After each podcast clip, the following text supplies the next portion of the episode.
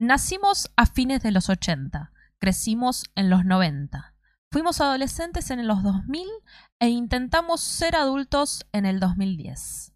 Somos millennials, esa etiqueta que nos pusieron los de la generación anterior.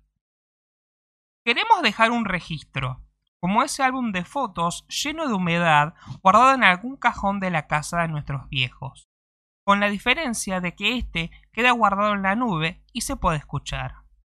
Bienvenidos a Millennials al Ataque. Se van a re- remontar a la estratosfera.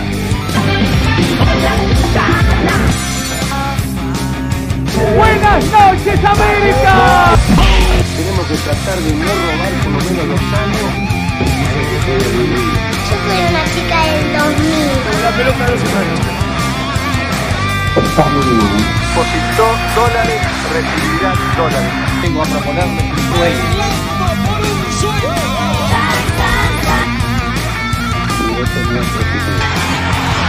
Estamos vivos, estamos los 33 mineros vivos. Mamá, ¿por qué pintó la luz? Y él me lo demandó.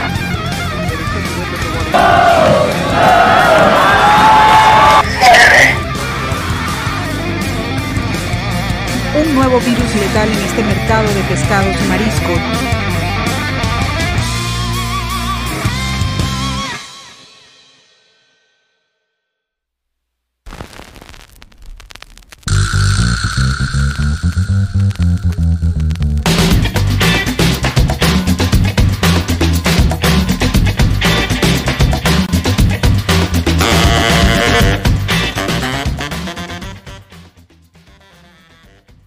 Buenos días, buenas tardes y buenas noches. Mi nombre es Sabrina. Y yo soy Félix. Esto es Millennials al Ataque para Vagamente Comprobado, temporada 2, episodio número 11. Y estoy muy feliz por esta introducción, esta cortina nueva.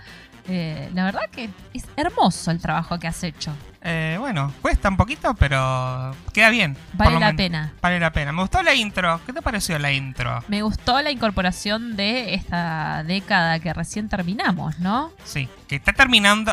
A ver, de vuelta al debate. Que lo dijimos un poco en el primer episodio. Que se termina la década cuando termina el 2020, termina en el 2019. Es el debate. También lo dijimos en, forma de fichas. Hablamos un poco de eso. Ustedes elijan el camino que más les gusta. Podemos incluir el 2020, lo podemos dejar afuera. Si incluimos al 2020, hay una pocha cosa de la que podemos hablar también. Sí. Eh, en esta segunda temporada de Millennials al Ataque hemos decidido que como eh, hemos estamos eh, para nosotros en una década nueva, incluir la que se fue. ¿Sí? Porque algo que nos caracteriza a los millennials principalmente es que vivimos en las décadas anteriores, ¿no? Claro, y que eh, en esta década nos toca ser adultos, ¿sí? Ya tenemos 30 años, bueno, yo tengo 30. Eh, cuando escuché el último, el primer episodio para recordar qué era lo que hemos dicho, en ese momento teníamos, yo tenía 29, tenías 30, ahora tenemos 30 y 31. Ya estamos full adultos.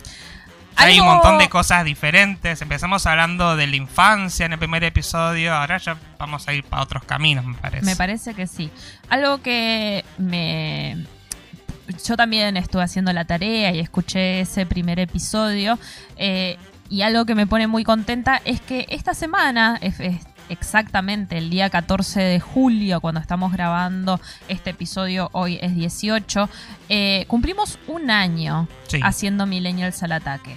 Eh, y hemos avanzado un montón en cuanto a lo que es producción y hemos avanzado un montón en cuanto a lo que es investigación. Hemos investigado mucho para esta segunda temporada. Sí, ni hablar, hemos leído muchos libros, pretendemos seguir leyendo.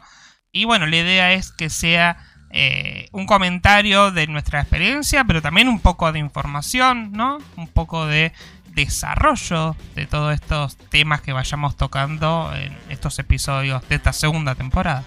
Así que les damos la bienvenida y esperamos que nos acompañen. Si no escucharon los episodios anteriores de la primera temporada, están todos a su disposición, así que los invitamos a escucharlos y vamos a arrancar. Vamos a arrancar.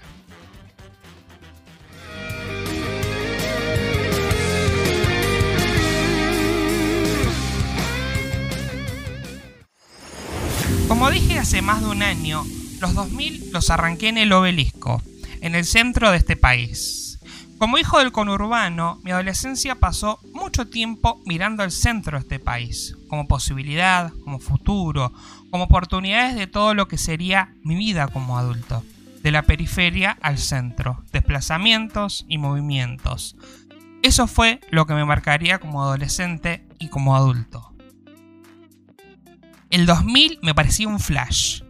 Arrancando el temita este de poner doble cero en la parte del año cuando escribía la fecha. Algo parece que estaba cambiando. Era el futuro que muchas películas habían mostrado. En Volver a Futuro 2 iban al 2015. Eso estaba a 15 años de distancia nomás. ¿Cómo iba a ser ese futuro? ¿Cómo iba a ser mi vida cuando tenga 25 años?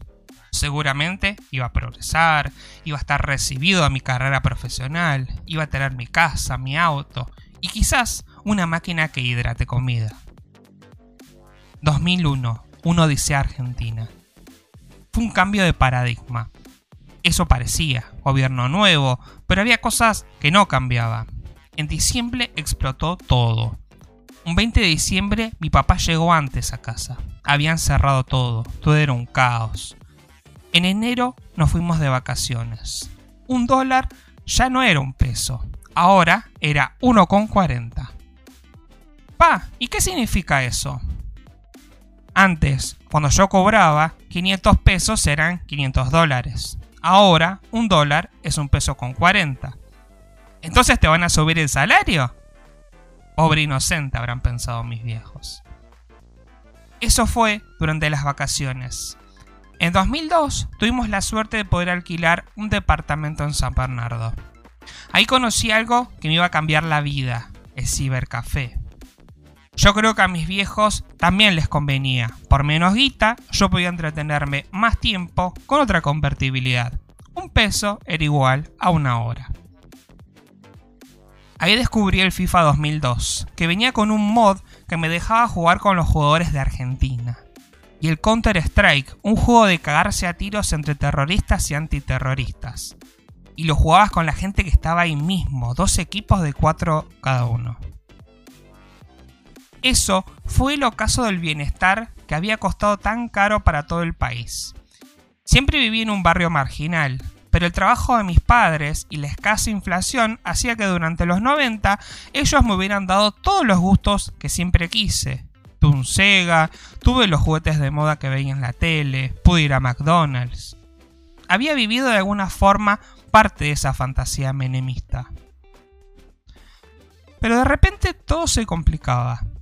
De repente mi mamá renunció a su trabajo porque el garca que tenía de patrón hacía unos cuantos meses que no le pagaba y le vivía reclamando los sueldos atrasados. Había surgido el club del trueque. Mi mamá hacía prepisas y vendía unas muestras gratis de desodorante para pies que mi papá conseguía del gimnasio donde trabajaba. Daban créditos, unos papeles que decían club del trueque, que se usaban de moneda ahí dentro y un almacén también los aceptaba, aunque jamás lo pude comprobar. Los otros papeles de escaso valor que andaban dando vuelta eran los Lecop y los patacones. Con esos sí fui a comprar, me los daba mi mamá. Una tarde que volvía del colegio, iba caminando por el camino que usaba de atajo. En lugar de ir por las veredas del barrio de Monoblocks, iba por el pasto gastado. Ve algo rojo, en otro momento ese billete rojo podría haber sido uno con la cara de rosas, pero tenía la cara de un viejo con barba y bigote. Según el papel era Dardo Rocha. Un billete de 20 patacones. Un montón de plata, sobre todo para mí. Llego a casa y le cuento a mi vieja del hallazgo, y se pone contenta. Guardo la plata y me voy a merendar. Al rato viene la vecina del segundo piso, Está destrozada, llora. Dice que perdió la última plata que le quedaba para ir a comprar comida para su hija. ¿Cuánta plata era? 20 patacones. Debo admitir que un poco maldecí por dentro, pero enseguida devolví el dinero. Ahora entiendo mucho más que en aquel momento lo difícil que debe haber sido para mi vecina ese momento.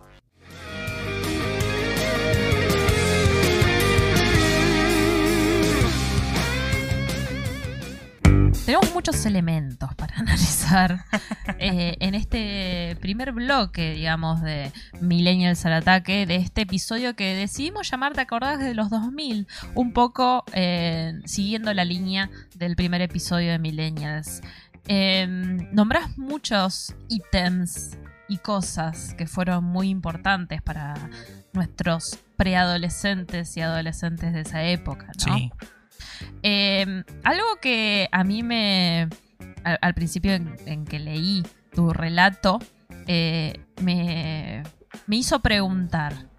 Eh, vos decís que. ¿Qué sería de esa persona de 25 años, de tu voz en el 2015? Y. ¿Cumplió las expectativas? No, ni en pedo. ni en pedo. Mm, obviamente, a los 25 años estaba todavía cursando. eh, ya estaba terminando cursar. Estaba decidiendo qué hacía con mi vida. Estaba trabajando, pero poco de docente. Recién había arrancado. Bueno, ya hacía un año que había arrancado. eh, estaba muy lejos de tener todas esas cosas que pensaba, ¿no?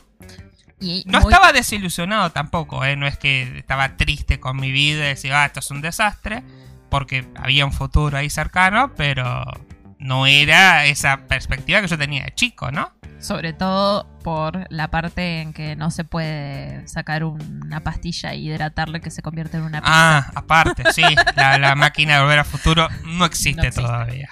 Eh, pero lo que más me llama la atención es cómo fuimos eh, pasando por esta transi- transición de eh, una época donde estaba el 1-1, Sí. donde se podía, entre muchas comillas, vivir. Y donde se podría acceder a cosas. No sé si se podía vivir. Ya se veía. O sea, de vuelta, yo vivía en Dororé, que era un barrio muy marginal. Y si bien mis viejos, al ser asalariados, me podían dar un montón de cosas, se notaba que había un montón de gente que no tenía trabajo y que la estaba peleando mucho más duro. Eh, entonces se ve ahí esa transición de algo a la crisis total, ¿no? Sí.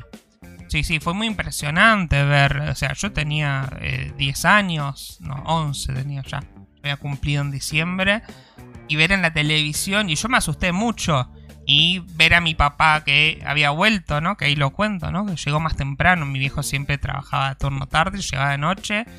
Y eran las 3 de la tarde, estaba ahí de vuelta. eh, Porque se había destrozado todo, se había vuelto. Algo que no dije en el relato y que me acordé mientras leía: que había un día cerca de casa y lo destrozaron, lo saquearon. No solo lo saquearon, destruyeron el edificio. Había ruinas y era como muy loco que hace dos meses yo iba ese día a comprar, qué lindo. Y un día llegamos y no estaba más, estaba destrozado. Fue Acá muy del- loco. acá Mar del Plata no hubo saqueos, eh, así como se veía en Capital Federal y en algunas provincias por ahí más eh, como Córdoba o del norte, eh, porque fue bastante organizada la cosa. Eh, una de mis compañeras de trabajo, yo trabajo en un supermercado y una, le pregunté un día, charlándole, che, vos estás hace un montón acá, ¿cómo fue la crisis del 2001, del diciembre? Y me dice, ¿sabes que me, me acuerdo muy poco? Dice, pero creo que se organizaron en la puerta de los de seguridad y les dieron nuestros bolsones de la canasta navideña. Ah, mira. Y me acuerdo que unos vecinos de, de acá cerca se habían ido a Toledo eh, a comprar y les habían regalado de igual forma unos bolsones con alimentos en la puerta. Estaba todo cerrado y como que dijeron, bueno, vamos a prevenir antes de tener que... Claro. En, en lugar de, de sufrir destrozos, prefirieron dar alimentos Claro. a la gente. regalar los alimentos. Claro. Eh, y otra cosa que sí ha marcado y que tengo muchos recuerdos y que creo que merece un capítulo aparte es el Club del Trueque. Sí, sin dudas. Yo me acuerdo de eso. Eh, hace unos días estaba leyendo los primeros capítulos de Yo Adolescente, una novela que se escribió Nicolás Zamorano, Sabo, conocido para el mundo de la internet, donde él relata en casi todo un capítulo la importancia del Club del Trueque, no solamente por una cuestión de necesidad, sino por una cuestión cultural, contando que sus primeros discos eh, y sus primeros cassettes y CDs truchos los había canjeado en el Club del Trueque. Ah, mira. Entonces es un capítulo que a mí me movilizó bastante porque yo tenía eh, 12 años en, el 2002 cuando arrancaron los clubes del trueque y mi mamá, así como tu mamá hacía prepisas, la mía hacía budines. Claro. El budín de mi mamá. Ah, casi siempre. El que hace siempre. Qué rico.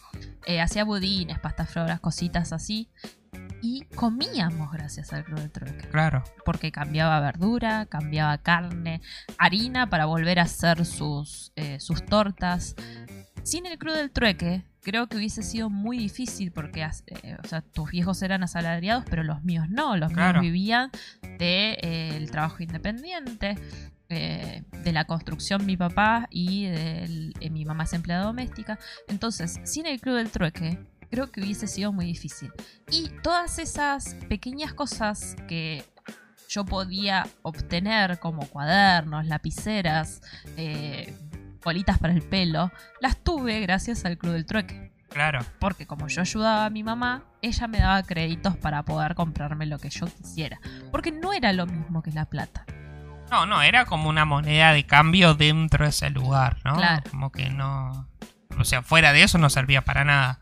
no servía para nada, pero eh, tengo el recuerdo de que uno se compró un terreno y otro se compró un auto Con, con créditos. Con créditos. Y muchos cometieron un grave error que fue ahorrar en créditos.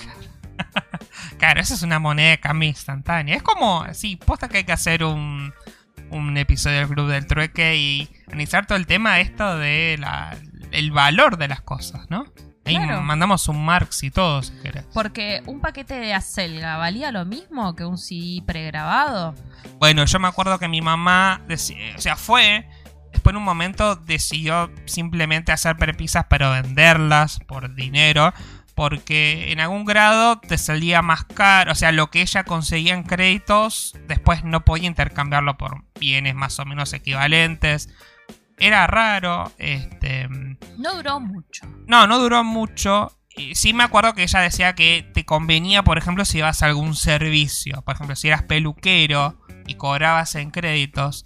Estaba bueno porque vos no tenías que invertir dinero. El problema era invertir dinero de verdad para conseguir créditos que no son dinero de verdad, ¿no? Claro. Como es ahí por ahí ese problema del valor, ¿no? Pero bueno, podemos hablar un millón de horas de sí, esto. Es muy, muchísimo. muy interesante este fenómeno. Eh, pero así como no duró mucho, ha marcado a toda una generación. Sí, O sin sea, dudas. Nosotros estamos hablando de esto en un podcast, pensando hacer un capítulo. Eh, Sabo hizo todo un capítulo de un libro. Hay un montón de gente recordándolo a través de Twitter. No son cosas que. No. Aparte fue un periodo también de que había que organizarse un poco para paliar la crisis. No, ¿cómo, ¿cómo íbamos a hacer, no?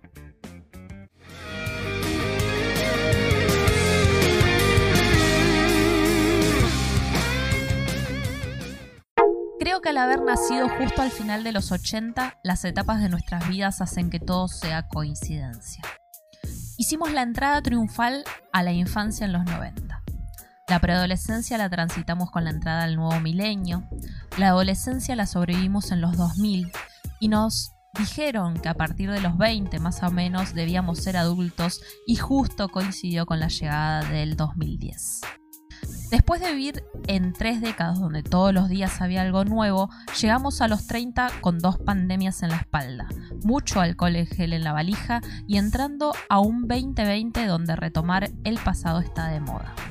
Cuando arrancamos este podcast hace un año exactamente dijimos, por ahí dentro de mucho vuelven los 2000 como volvieron los 90. Spoiler alert.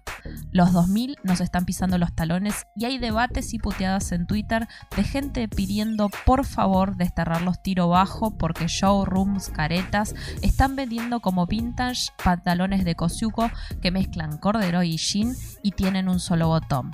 En mis pesadillas estoy en un cubículo diminuto de Pimón que era como el 47 Street marplatense, con un jean diminuto que no sube más arriba de mis rodillas y una vendedora del otro lado que me dice, te dije que no vendíamos de tu talle, ¿puedes sacártelo antes de que lo estires todo?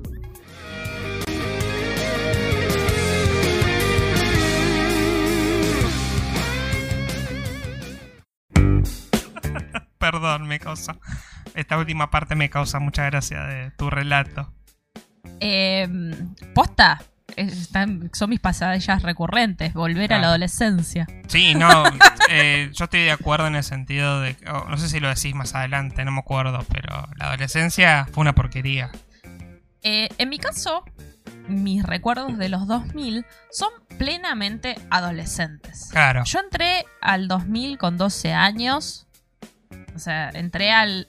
sea, cumplí 12 en diciembre del 99. Ah, mira. No, me parece que no me dan en las cuentas. Diciembre del 2000. Del 2000, ahí sí me está. cuenta. O sea, tenía 11 cuando entré a los 2000. Entonces es como una preadolescencia y me agarró, me agarraron los 2000 adolescente a pleno. Y acá, perdón, acá entran mis estereotipos de género, pero me parece que a las mujeres la pubertad les llega antes que los varones. Puede ser. Para mí es un prejuicio, pero pasa para mí. ¿Qué pasa? Hay una cuestión de la sexualización de las mujeres posterior a que se eh, el mal término se hacen señoritas o le llega la menstruación. ¿Qué pasa? A vos te llega la te baja la menstruación, las hormonas se alborotan y te empiezan a crecer partes del cuerpo que no querés que crezcan a edades donde se complica todo. sí. Eh, yo me desarrollé a los 10 años, por lo cual ya a los 12 eh, y encima con sobrepeso tenía carne por todos lados. Claro. Entonces, eh, al ver que una nena tiene un cuerpo un poco más desarrollado, enseguida te toman como grande. Claro. Quieras o no, Sí, sí, sí, sí. te tratan como una persona grande. Claro que Eh. por ahí en los varones no es tan obvio eso, porque siempre el desarrollo de los varones es más tardío, ¿no? Es más lento, no hay una cosa así que te irrumpa tanto como la menstruación, entonces es como un desarrollo más progresivo, en cambio el de las mujeres es como más así un shock de golpe, sos una señorita, como se decía. ¡Qué horror! Sí. ¡Qué horror! Porque, aparte, la gente te felicita y vos no sabés por qué, primero. O sea, no estoy orgullosa de esto, no estoy contenta, me duele, me siento mal, quisiera morirme, no puedo ir a la playa en los días que porque tengo miedo eh, de mancharme, de... oh, espantoso. Sí, Y sí, te sí. andan diciendo, ay, felicitaciones, tu mamá me contó. No, señora, ¿por qué le cuenta estas cosas? Eh, entonces, volviendo al tema, eh, para mí los 2000 fueron esa transición adolescente y de un montón de cambios y de un montón de cosas buenas y un montón de cosas malas Sí, y un montón de eh, sufrir y ser una drama queen. Eh, algunas veces con razón y otras porque simplemente era un adolescente y cuando se es adolescente Sí, todo es un drama. Todo, todo es el fin del mundo. Eh, y además, yo creo que hay algo muy distinto, que es las libertades. Yo viví una adolescencia, eh, más allá de que mis viejos eran bastante sobreprotectores, llena de libertades por la ciudad en la cual vivía. Claro. Eh, en esa época, Mar del Plata había mucho menos población que ahora y hay una diferencia muy grande con por ahí los adolescentes actuales en los cuales nos movíamos con mucha libertad por la calle a edades como muy chicos y medio como que no pasa nada. Claro. Por ahí pasaba, ¿eh? Sí, pero no había como una idea de. mm, Cuidado, nena, como. Sí, sí. Eh, yo me acuerdo que ya lo- a los 10 me regalaron mi primer bicicleta de grande, eh, que era una playera azul hermosa. Eh, y ya arranqué a ir a la escuela en bicicleta. Al principio me acompañaba mi mamá, pero después fue como, Bueno, anda, piba. claro, iba sola. So- está bien, eran 35 cuadras, no era tanto, pero eran 35 cuadras por asfalto que pasaban colectivos. Sí, pasan y- colectivos, coches. por ahí iba por adentro, o decía que iba por adentro, pero no, porque iba más rápido por el asfalto. Claro. Eh, no, andar en bicicleta para ir a otro lugar era como re peligroso. Aparte, Yo, por ejemplo, tenía que ir al colegio a Bursaco y tenía que ir por la ruta, así que imposible. Posible. Ya después, más de grande, cuando te voy como 15, 16, lo hice un par de veces. Pero no iba hasta Bursaco, Bursaco, sino que por ahí iba el punto medio, ¿no? Pero ir por la ruta es complicado, ¿viste? Y algo más es que los veranos marplatenses eran de playa y ni en pedo con mi vieja. A- Claro. O sea, creo que hasta los 12, 13 fui con mi mamá a la playa porque eh, era una cuestión de que, bueno, era chica. Sí, vamos a la playa. En cuanto pude, pude agarrar la bicicleta, volaba. Me iba a la mierda re temprano de acá y volvía. Claro. Mi horario de llegar era a las 6 de la tarde. Si no llegaba a las 6, la tenía mi mamá en la puerta con los bracitos en jarra esperándome. Claro. Eh, nunca llegué tarde. Pero también he sido una inconsciente propio de la, adoles- de la adolescencia también. Obvio, sí. En lo cual yo tenía que llegar a las 6 acá, pero me iba de la playa 6 menos 5. Pedale- pedaleaba los pedos. ¿Sabes cómo transpiraba? ¿Y sabes la de semáforos que me pasaba? Eh, pero bueno, era parte también de esa adrenalina de... Soy un poquito rebelde, mira. Y bueno. Tengo la posibilidad de por ahí llegar unos segundos tarde. Y hay un componente ahí. También de desafiar a la autoridad. Típico de adolescente. Eh, y algo que vos eh, por ahí vas a decir más adelante es que cuando eh, nosotros fuimos jóvenes, todavía, eh, al menos en provincia, Capital Federal, sabemos que se rige bajo, bajo sus propias normas, reglas y otras provincias también. Nosotros somos hijos del polimodal, Ujú. del EGB y el polimodal, ¿no? Sí. La escuela en ese momento era hasta noveno, la primaria, obligatoria, y la secundaria era no era obligatoria Sí. todavía, y eran tres años. Primero, segundo y tercero del polimodal. Cuando yo iba a la escuela todavía no era obligatoria. Se hizo obligatoria la secundaria en el 2006. Claro. eh, ya en la gestión... Cuando vos terminaste y yo estaba en segundo. Claro, yo estaba terminando la Vos estabas secundaria. terminando, sí. Entonces, también pasaba eso, que hubo un cambio cultural, porque mm, cuando an- nuestra generación anterior, la generación anterior a nosotros, cuando terminaba séptimo, tenía la posibilidad de elegir. Y Sí, trabajaba, si secundaria. seguía la secundaria, si se iba a hacer un taller, si se iba a hacer un curso de algo, eh, a seguir un oficio. Nosotros medio como que ya entramos en una edad, entramos a la secundaria, en una edad en la que era un toque más difícil no seguir la secundaria, porque es como, bueno, tengo 15, ¿qué hago? Bueno, son tres años más, ya fue. Claro. Me Eh, ayuda a mi futuro. Ponele. ponele. Con mucho, así, ponele gigante. Eh, entonces, es como que la adultez, desde la perspectiva que la veo yo, eh, siempre con cero eh, rigor científico, lo que estamos hablando en este podcast, la adultez en la generación anterior eh, eh, venía más rápido. Sí, había una emancipación más rápida de. Lo hablamos también en el episodio anterior, ¿no? Imaginar lo que estamos haciendo nosotros ahora con 30 y lo que han hecho nuestros padres con 30 Ujú. años. Las diferencias, ¿no? Claro. Eh, creo que ahí está la clave, ¿no? Y es también lo que nos, de vuelta, identifica como millennials. Sí, en octavo y noveno éramos los más grandes de la escuela, por lo cual ahí marcábamos. Sobre todo si los comparabas con los de primero, que eran unas pulgas, nosotros Claro. éramos unos adolescentes boludos grandes ya. eh, éramos los más grandes de la escuela, marcábamos ahí un poco de territorio, nos hacíamos los malos. eh, pero entrar a la secundaria ya con 15 años, ya con 3 años, nada más por, ad- por adelante, era como un toque más leve. Entonces, eh, creo que nuestra generación se. eh, por suerte, no tuvo que quemar tantas etapas como la anterior. Aunque queríamos quemar etapas. Sí, siempre queremos lo que no tenemos.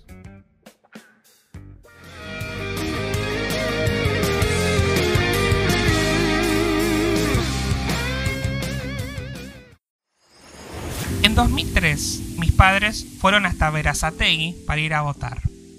Había como 10.000 candidatos. Menem, un tal Kirchner, Elisa Carrió que se había hecho bastante conocida y a la cual se bardeaba bastante por ser gorda. Rodríguez A, que había sido presidente por un rato pero después renunció y ahora quería volver a ser presidente. ¿A quién vas a votar, pa? A López Murphy. Ese era uno que había visto en el gobierno anterior. Si mi papá quería que gane ese, entonces iba a hinchar por ese. Resulta que ganó Menem. A mucha gente no le gustó eso, tampoco había ganado por mucho. En segundo lugar, había salido ese tipo medio viejo que se parecía a Tristán, Néstor Kirchner. Iba a haber un balotage, o así le decían, porque estaban como reempatados.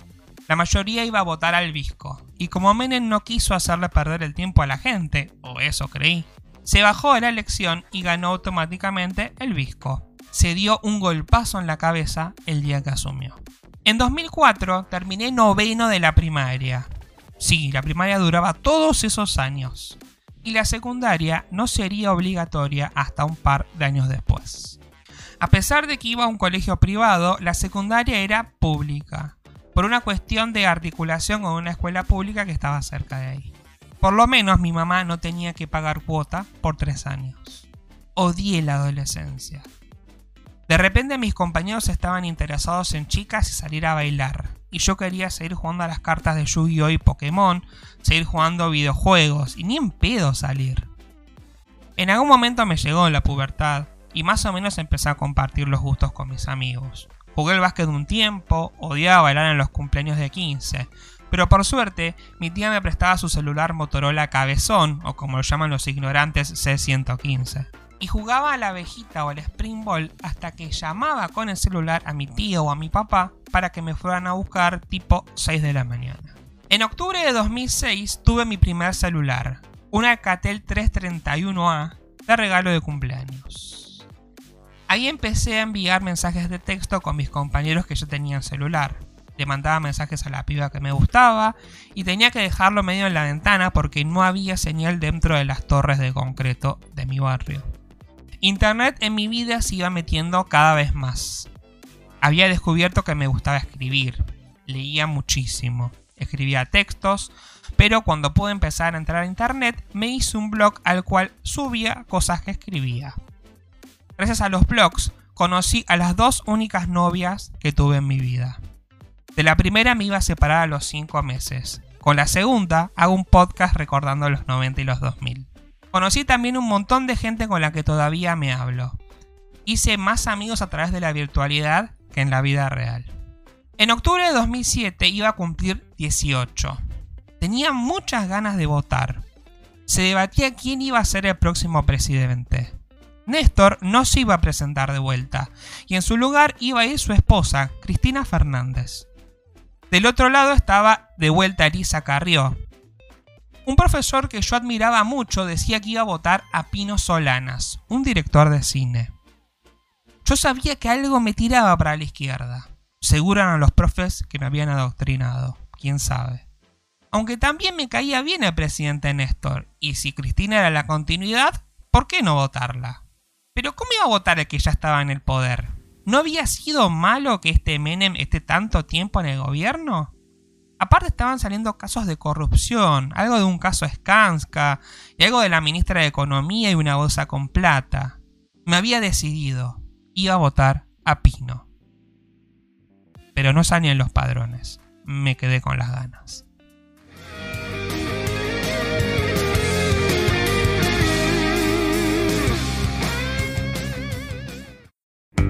A diferencia tuya, yo en el 2003 estaba terminando la primaria Claro. y cumplí 15 ese año, a fin de año, Claro, eso porque sos más vieja. porque soy más vieja. El vestido de 15 me salió 100 pesos. Un montón de plata. Y lloré un montón porque no, eh, no me salían a hacer los moñitos que yo misma le había enseñado a hacer a mi madre para los sueños. ¿Cómo no te salía? No. Hice uno y después no me salían. Y lloré. Eh, y Fue todo a pulmón eso, me imagino. todo a pulmón. Las No- invitaciones las hice yo quemando cartulina salmón. Ah, estaba re de moda hacer eso de la, de la cartulina quemada, me acuerdo. Y los souvenirs eran unas velas adentro de unos troncos que mi papá había cortado. Todo a pulmón. Eh, yo hice eh, em, invitaciones para otras personas de 15. Yo había hecho algo que no conté. Eh, hice en tipo 2005, 2006 un curso de diseño gráfico Mirá. en el sindicato de, de los gráficos. Era un cursito donde te enseñaban a, ense- a usar Photoshop, te enseñaban a usar, eh, ¿cómo se llama? Corel, ¿no? Y bueno, aprendí entre comillas a hacer cosas, a diseñar cosas ahí.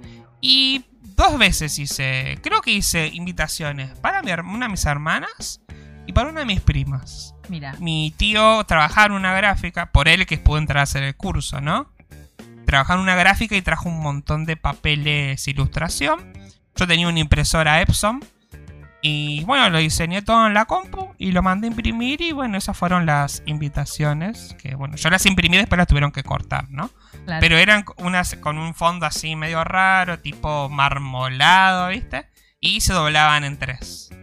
Tipo un sobre. Bueno, fue. Y fui, hice invitaciones de 15 también. Mira yo. vos. O sea que lo de las gráficas actuales de Millennials al ataque no son casualidad. Hay un estudio por Hay un estudio, pero más o menos. No soy nada profesional y son una porquería las cosas que hago. Yo me acuerdo que cuando ganó Néstor eh, la primera vez, en el 2003, primera y única, Sí. eh, mi papá dijo una frase que me quedó, que fue, este tipo va a hacer un montón de cosas. Claro. Así, medio al pasar lo dijo, porque en la política no. Y mm, me había reenganchado y me parecía súper increíble eh, este tipo en medio de la plaza, un presidente, rodeado de gente, Sí. mucha. Fue como, ¿qué onda? ¿Qué hace este chabón? Está loco, decía yo, está loco. Y era muy chica y algo había ahí, una chispa de peronismo adentro mío. Sí. Eh, bueno, yo lo conté, ¿no? Como que también había una chispa ahí, pero como que yo en realidad era como que no, no puedes votar a estos porque son el poder, porque uno que tiene que estar en contra del poder, ¿no? Que es como un poco una prerrogativa de ser rebelde, ¿no? Eh, pero un poco también me tiraba un poquito y bueno. Ese año eh, también dieron en la tele una novela que se llamaba Costumbres Argentinas, Ah, con Daniela Herrero como Sí. protagonista. Y me acuerdo que justo mostraban la- el, el comienzo de la democracia. Eh, porque la novela estaba ambientada en los 80, Claro. mostraban un poco de guerra de Malvinas, un poco de la dictadura, entraban a la, a, a la democracia. Y tuve como una sensación muy parecida cuando vi esas escenas del ingreso a la democracia cuando eh, antes había visto el- la asunción de Néstor. ¿No? Eso como, como, bueno, hay algo de esperanza de, de ahora en más. sí, sobre todo de lo que había pasado en los últimos tres años, desde el 2000 hasta el... Bueno, durante el 2000 fue la presidencia de la Rúa, ahí parece que un poco de esperanza, fue el primer año, pero en 2001 se fue todo el demonio y fueron como dos años eh, de protesta, de lío, de muertes. eh, Pero estaba, estuve, pasé toda mi adolescencia muy confundida respecto a la política. sí, muy confundida. Y eh, mi confusión mayor fue cuando terminé la secundaria, cuando ingresé a la facultad. Eh, y cuando la frase de cabecera de todo el mundo que le decía que iba a estudiar letras en humanidades era no te metas en política. bien, tranqui. En el ¿En 2007 una universidad? no, me los decían los de afuera. Ah, los de afuera. Claro. Claro. Todo el mundo que yo le decía, voy a estudiar letras Claro, en no humanidades. guarda con la política. No te metas en política. Claro, Concéntrate en tus estudios, no te metas en política. Claro. Era la frase que más escuché de mis viejos, de amigos de mis viejos, de amigos de mis amigos, de, de gente que ya estaba en la universidad. Claro. Eh, en el 2007, a diferencia tuya, yo sí voté. Porque son más viejas. Porque y ese, este es el capítulo, en vez de llamarse ¿Te acordás de los 2000? Porque son más viejos. claro. Eh, y vote a Cristi. Votate a Cristina. Vote a Cristi. No muy convencida. ok. Porque no entendíamos. Claro, ese es el problema, ¿no? Como que tenía esa edad. O sea, yo tenía 17, 18, los cumplí eh, para cuando. O sea, para el momento de que se iba a votar, yo ya iba a tener 18, pero no entré en los padrones. Y me dio mucha bronca porque había compañeros que cumplían después que yo y sí habían entrado en los padrones. Entonces fue como que a mí me discriminaron. Porque iba a votar a Pino Solanas, probablemente. Claro. Em, Pero me acuerdo. pero yo me acuerdo que en la escuela medio que nos incentivaban a... No voten a este. Obviamente que yo admiraba a un profe y que iba a votar a ese, entonces yo iba a votar a ese. Pero sí nos, eh, nos incentivaron a lean los panfletos, infórmense. Y de repente me, me encontré como identificado con consignas que venían de esos partidos más de izquierda. Simplemente eso era lo que me había pasado. Eh, tenía mucha confusión. Me acuerdo mucho de la campaña de Pino. Sí. muchísimo, sobre todo porque habían acontecido momentos muy perturbadores respecto a Pino Solanas años anteriores, ¿no?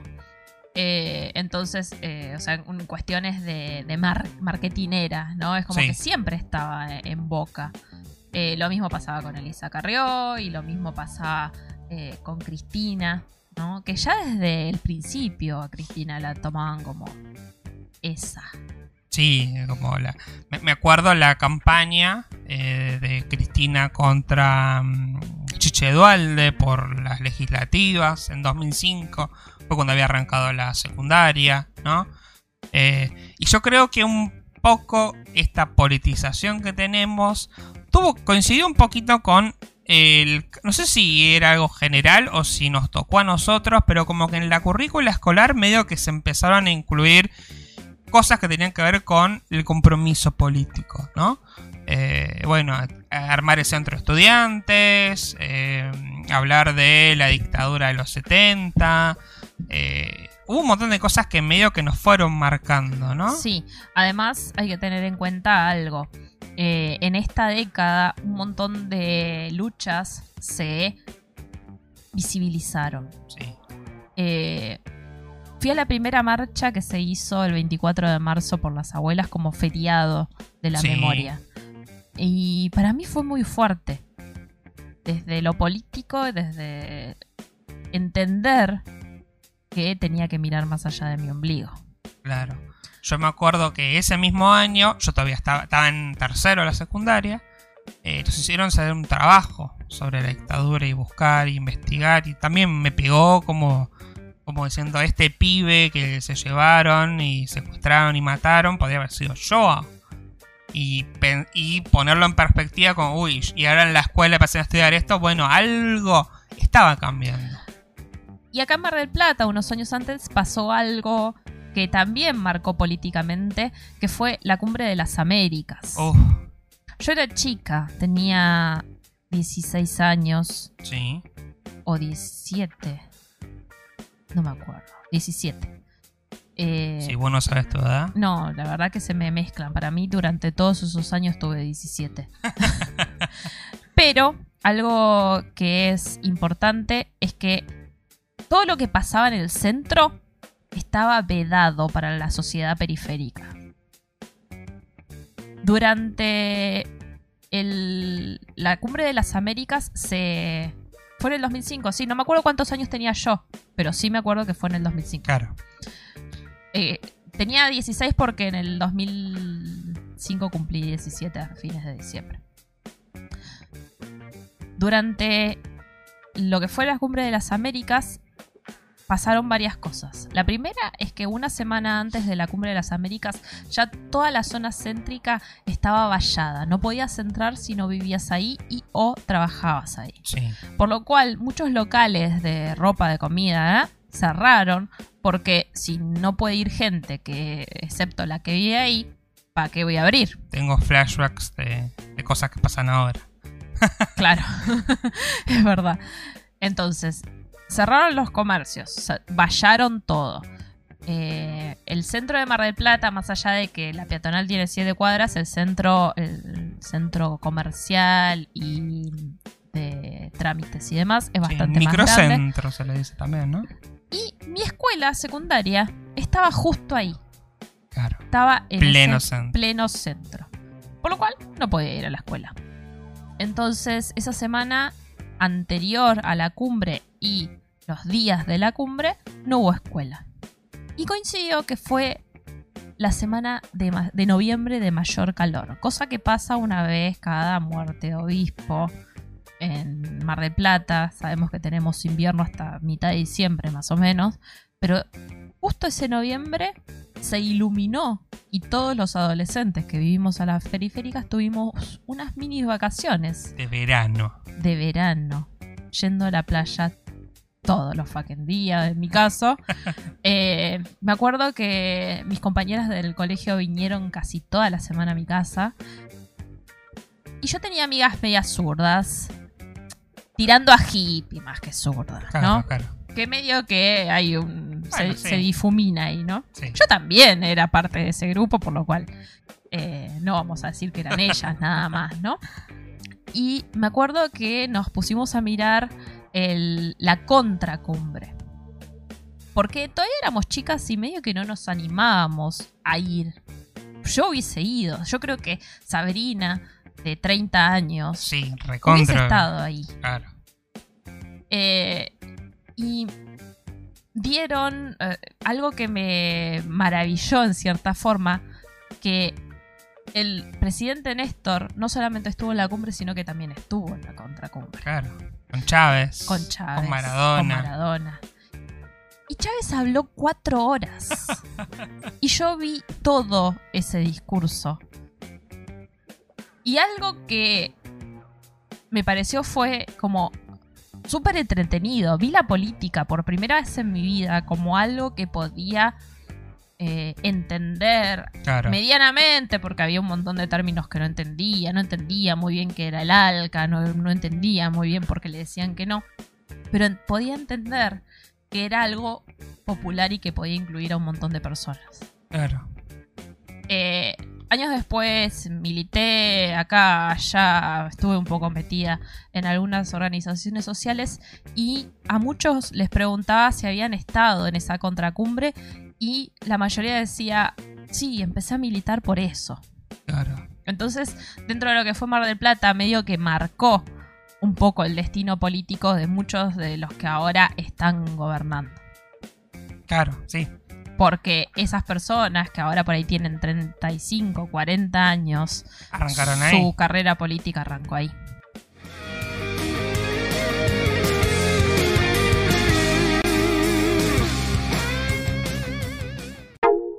Leo las primeras páginas de Yo Adolescente, el libro de Sabo, y se me hace un pequeño nudo en la boca del estómago. Me acuerdo haber leído de forma salteada medio por arriba porque se me iba a la hora del ciber en el MCN esas palabras de Sabo, de ese Sabo adolescente, y me distraía fácilmente. Viéndolo a la distancia, creo que todo el tiempo estábamos buscando encajar en esa premisa del libro. Alguien más debe estar pasando por lo mismo. No puede ser que sea la única pelotuda que esté llorando en este ciber sucio por las palabras de un estúpido que me mandó un mail súper doloroso. Internet. Los 2000 fueron Internet. Todos los amigos que conservo los conocí por Internet. La mejor música que podría haber escuchado, mucho de andar en bici por toda la ciudad, salir temprano sin conocer el destino y volver antes de la cagada pedos por llegar tarde. Los 2000 fueron un verano eterno como el del 98, pero propio, con recitales gratis en la playa y colarme en lugares sin que mis viejos se enteren jamás. Muchas madrugadas de cagarme de frío con el mouse en la mano mandando zumbidos, conectándome y desconectándome mil veces para que me vea. De Bariloche, de bares llenos de humo y de rock. De la fuente de la peatonal como un punto de encuentro. De una década dorada, pero al mismo tiempo nefasta. Me sorprenden aquellas que recuerdan la adolescencia con nostalgia, como siempre queriendo volver.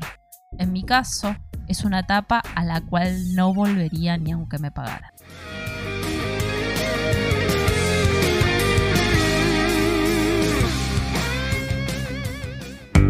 Ojo, depende de cuánto paguen. Eh, por ahí. A mí me gustaría. ¿Por cuántos bitcoins volverías a la Ah, adolescencia? Por uno voy, ¿eh? Por uno. No, ni en pedo. Sí.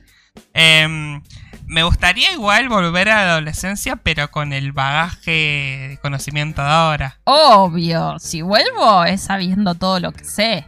Y ahí hacer la escuela de taquito, medio. Y no sé. No sé igual. Por ahí No, es raro. Em, para mí es eso, los 2000 fueron internet a pleno auge. Sí, Eh, yo no tuve computadora hasta los 18 años en mi casa. claro. Para mí internet eran cibers. Sí, sí, para mí también. O sea, yo tenía computadora en casa, pero no tenía internet. De vez en cuando me conectaba al dial-up, pero un sábado, un domingo a la noche, que me dejaban por ahí.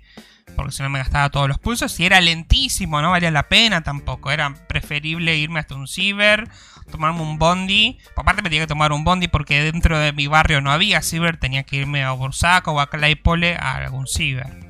Y sí, para, para que valga la pena, eh, descargaba cosas ahí, me compraba por ahí un disquete y después lo llevaba a mi casa las cosas que descargaba. Mi mejor amiga Magali sí tenía internet en su casa. Eh, nos mandábamos muchos mocos con Magali durante toda nuestra vida. Yo la conozco a ella desde los 6 años. Eh, pero uno de los mocos que más recuerdo, después del haber llamado a la radio y dejar nuestro número de teléfono, que eso es para un capítulo aparte, ¿No lo contamos? Pasa que lo creo contamos. que lo contamos.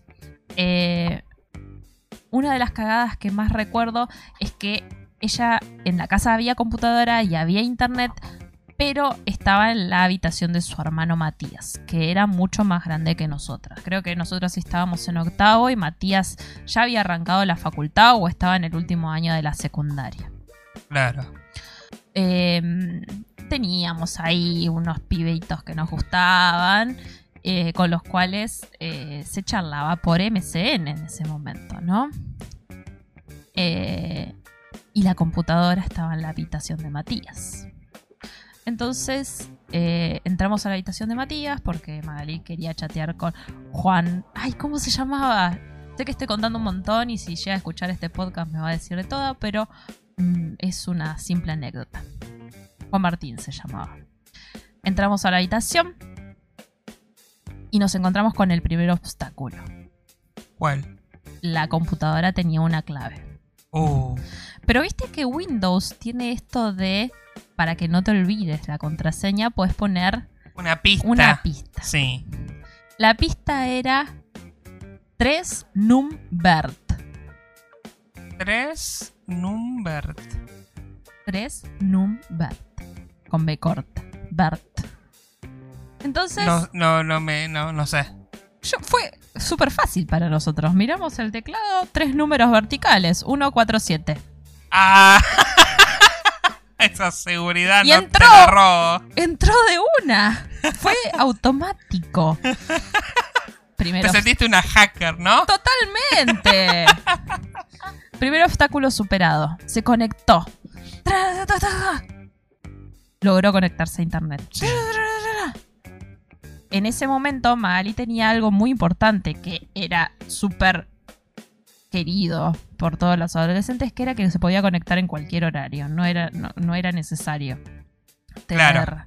Porque tenía cooperativa, que la cooperativa hacía que eh, tenía una tecnología de punta. De punta, ¿no? Sí. chateó rápidamente, se fijó si estaba conectado, no me acuerdo si chateó, le mandó un mail, ¿no? Y nos, nos fuimos.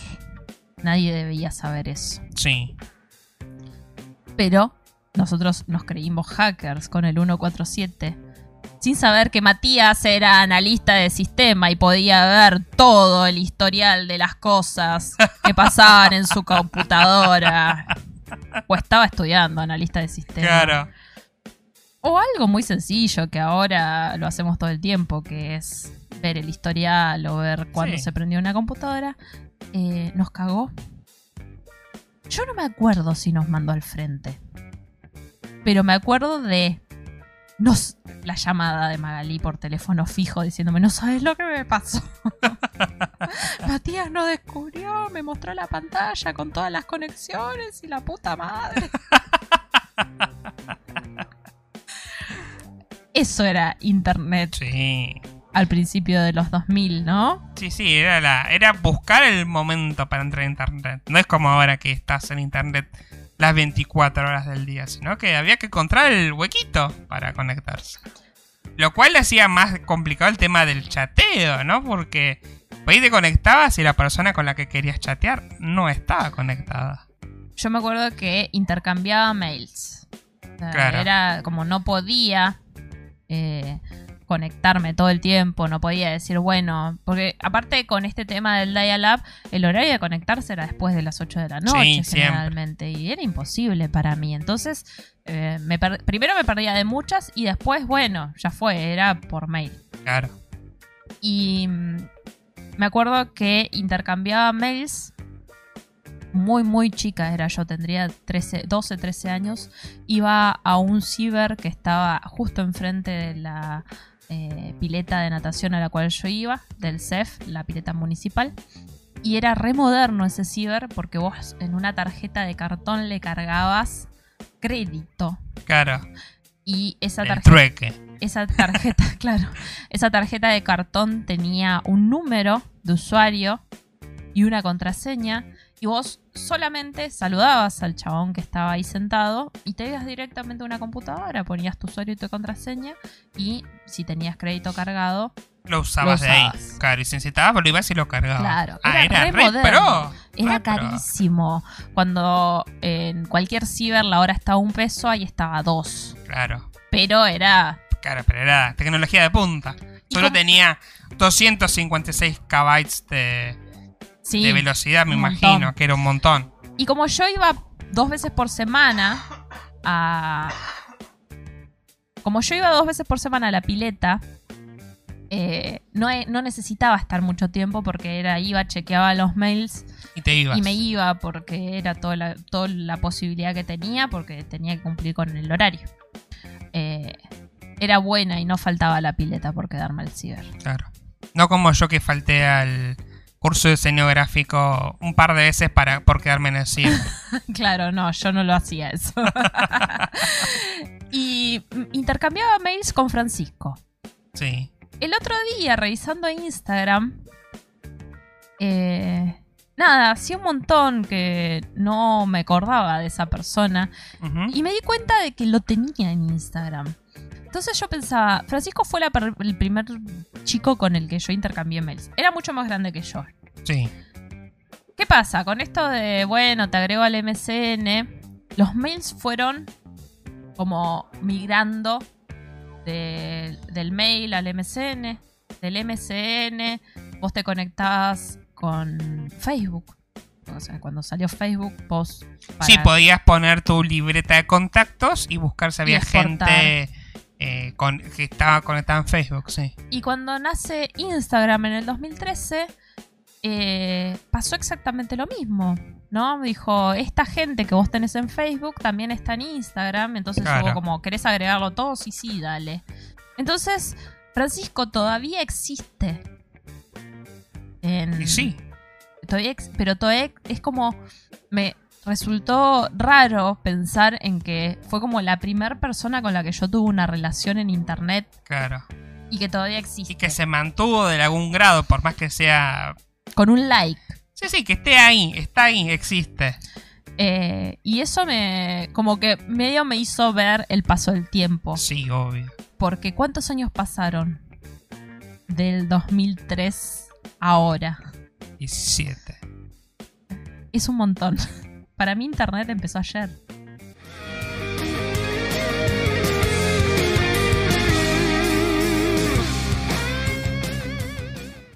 Ya habiendo terminado la escuela, empecé el CBC en 2008 para ingresar a la carrera de letras. Quería dedicarme a ser escritor, qué iluso. Pero arranqué y me fue bien el primer cuatrimestre. Tuve mi primer trabajo en un call center para Edesur. Mi primer sueldo fue de 400 pesos y me gasté la mitad en dos entradas para el Pepsi Music 2008. Una para cuando tocó Catupecu Machu, Árbol y Los Decadentes En otra fecha tocó Andrés Calamaro. Fue re loco, me sentía re adulto. Hasta que un día me cansé y renuncié a ese trabajo, porque me quemaba la cabeza, no lo soportaba. Soñaba con el pitido de cuando te llamaban y te caía la llamada. A las semanas pasé a ser un cajero de supermercado. Duré hasta fin de año hasta que me echaron, junto con los otros pibes de la agencia. Con la liquidación final puse plata para hacer un libro con otros dos amigos y la piba que me gustaba. En 2009 pensaba ingresar a la carrera de letras, pero tuve un escollo, la materia economía del CDC. No solo no pude promocionar la materia, sino que me bucharon dos veces. En el medio hubo una pandemia de gripe porcina. Todo el mundo andaba poniéndose alcohol en gel y algunos exagerados de mierda se ponían barbijos. Vaya uno a saber por qué. Se suspendieron las clases y aún con el tiempo extra de estudio me bocharon por tercera vez. Tuve que recursar economía en el segundo cuatrimestre.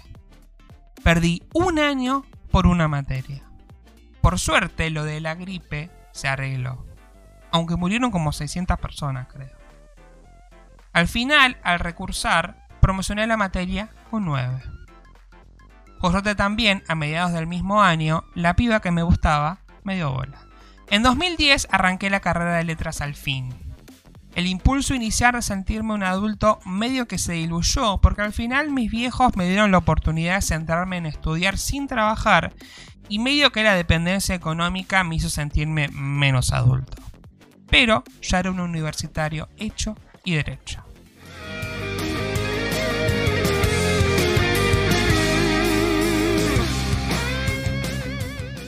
Ya éramos adultos. Sí, por la edad. Terminando una década e ingresando como a una nueva etapa de la vida, ¿no? Eh, me causó mucha gracia cuando dijiste lo de esa pandemia. Porque estamos ingresando a una nueva década a cuarentenados con una pandemia un poco más grave que la del finales de- de... la década del 2010, 2009. del 2009, per- del 2000, Claro. eh, porque esta se contagia más, mata más Sí. y creo que estamos un poco más débiles también, ¿no? creo que la, vida nos ha hecho más débiles en un montón de sentidos. Sí, eh, yo cuando empezó esta pandemia, la, de, eh, COVID-19, para ser más claros, porque espero esto, escuchar esto en un futuro, el año que viene, y que sea como la pandemia de la gripe porcina, ¿no? Como que fuera algo que pasó. Pero cuando empezó esta, pensé que iba a ser más o menos como fue esa, que me acuerdo que fue bastante grave. No era quedarse en casa, pero medio que eh, eh, impidieron que se juntara gente en muchos lugares, suspendieron las clases, hubo una locura por el alcohol de gel y los barbijos, ¿no? Pero no fue tan grave con o sea, podíamos salir, podíamos ir a comprar, podíamos juntarnos con, con la familia, ¿no? Fue como más tranqui. Yo pensé que iba a ser algo así y bueno, no es así. Yo ya estaba entre segundo y tercero de la facultad en esa época, porque soy más vieja, esta vez lo digo yo. Ajá. Eh, y me acuerdo que me dieron la nota de una materia de pedagógica eh, reunidos en la puerta de la facultad porque cursábamos a las 9 de la noche, recontra tarde, y mm, ya no se podía estar en lugares cerrados con mucha gente. Claro. Entonces em- era pleno invierno, hacía mucho frío y nos dieron las notas y el cierre del cuatrimestre reunidos en la puerta del complejo universitario, en el patio, y nos dieron vía libre 15 días antes del cierre de la cursada. Claro. Fue un golazo. Empezaron nuestras vacaciones y medio como que nos hacíamos los rebeldes e hicimos una reunión que le, la llamamos la antiporcina. Eh, donde hubo mucho alcohol y champán y gela vodka.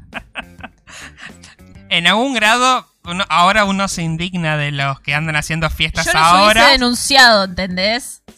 Mi, mi yo de ahora, adulta, de 31 años, hubiese denunciado a esos pendejos de mierda Indignada conmigo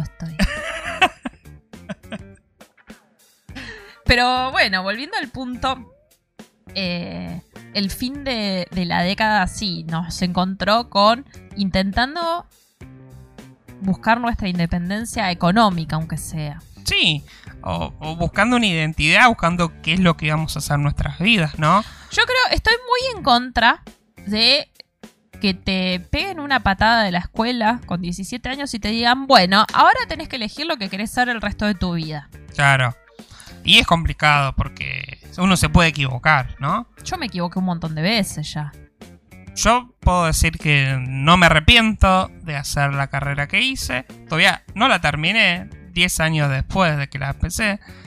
Pero calculo que en retrospectiva por ahí ahora elegiría otra cosa. No es que me arrepiente, pero por ahí elegiría otra cosa con todo lo que sé ahora, ¿no? Pero eh, nada, fue duro también porque uno tenía que darle para adelante. Hubo momentos donde uno dice, ah, ¿por qué estoy haciendo esto?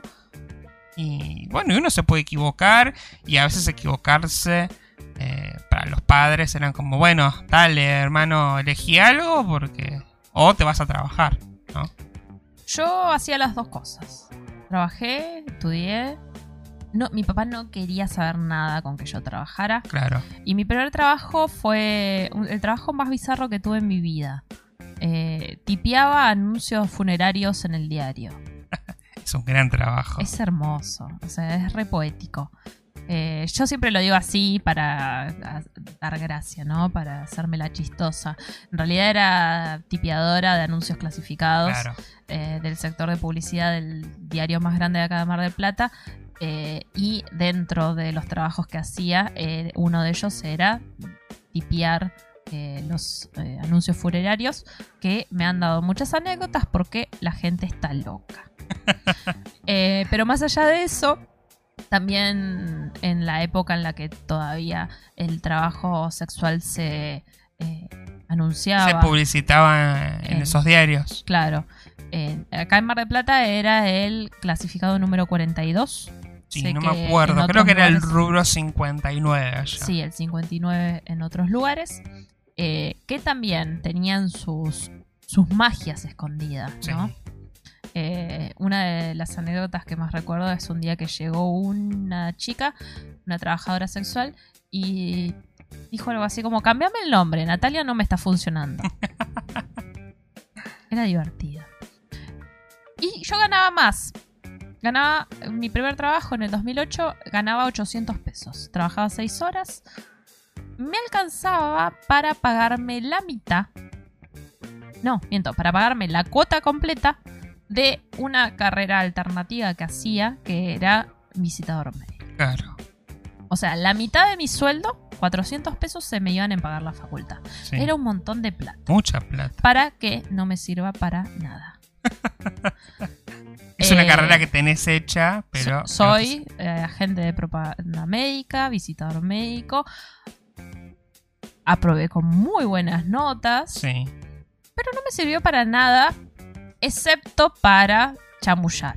Claro. O sea, yo algo que le agradezco a esa carrera es que me enseñó a argumentar y contraargumentar y me ha servido para trabajos posteriores, ¿no? Claro. Eh, porque vos lo que haces ahí es una venta indirecta y mi trabajo siguiente fue eh, en un call center que vos decís, todavía siento el pitido. Yo anoche soñé con el call center, ¿En serio? ¿entendés? Soñé que me hacía famosa en TikTok por contar mis anécdotas. que ahora voy a terminar este podcast y voy a subir mi primer video, ya lo decía. Eh, pero más allá de eso, eh, arranqué mi segundo trabajo en un call center donde tenía que hacer una venta indirecta también claro. y que me brindó herramientas para ese chamullo de ventas. Eh, trabajé ocho años y medio ahí. Yo, yo no aguanté cuatro meses y vos trabajaste ocho años ahí y medio. Pero todavía sueño con ese trabajo. No, claro, sí, me imagino que sí, ¿no? Pero. Eh, De hecho, me acuerdo que cuando renuncié, te llamé por teléfono para contarte. Me acuerdo porque nuestro final de esa década fue como una época de amor y de todo rosa y todo. eh, había pajaritos volando por todo. Igual no me dabas bola en esa época. que- Ay, dale, acepte. Acepte nomás, mira. Em, pero bueno, terminamos esa década con una pandemia y la arrancamos a esta con una pandemia. En una nueva temporada de Millennials al Ataque. No sé Sí. si quieres agregar algo más. No, creo que hemos dicho muchísimas cosas. Eh, esperamos que nos acompañen en lo que se viene. Porque vamos a. Tenemos un montón de temas preparados, ya organizados. Un Excel tenemos. Sí. De todas formas, si les gustaría que hablemos de un tema en particular, pueden escribirnos a las redes sociales. eh, y por ahí lo podemos considerar también, ¿no? Por ahí. supuesto. Me gustaría que hablen de esto. Y, ¿por qué no? Eh, esperamos que estén ahí eh, de ahora en más con nosotros. Eh, nuevamente, muchas gracias por estas gráficas que hiciste, porque a mí me encantan y quiero que me las mandes para ponerlas de fondo de pantalla en el celu. No, Te voy a Eh, cobrar. Nos estaremos escuchando. Hasta la próxima.